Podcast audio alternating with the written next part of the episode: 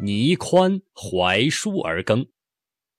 倪宽，千城县，也就是今天的山东高院县北人，西汉时著名的儒生，名列公孙弘、董仲舒之后。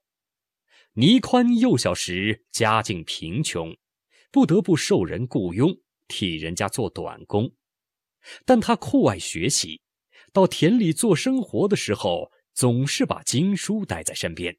休息折读诵，利用劳动间隙进行学习，这样日积月累，他读了不少书，获得了丰富的知识。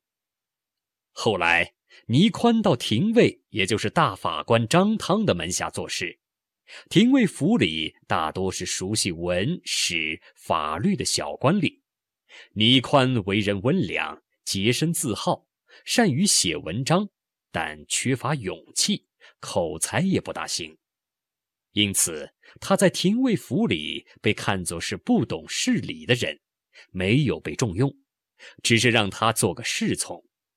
后来又叫他到北地的畜牧场去替廷尉管理牲畜，一直干了好多年。倪宽利用业余时间继续刻苦读书。一次，他回到廷尉府来向主人报告畜牧情况。凑巧，廷尉张汤有件疑难的事情要向皇帝禀奏，因奏章写的不好，两次被皇帝退了回来。张汤正在发愁，文书也急得没有办法。倪宽说了他对奏章的看法，于是文书请倪宽代写。奏章写好，大家非常佩服，个个赞不绝口。张汤闻之大惊。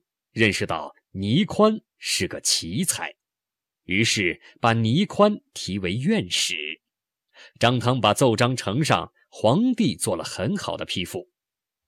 过了几天，张汤上朝，皇帝问他：“你这次上报的奏章，看来不是一般官吏所能比拟的，究竟是谁拟的？”张汤如实回答。皇帝说。我早就听说他是个有才学的人。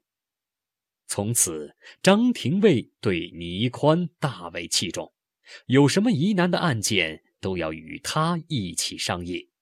倪宽后来当上左内史，官爵一直升到御史大夫。皇帝与他谈论经学，他对答如流。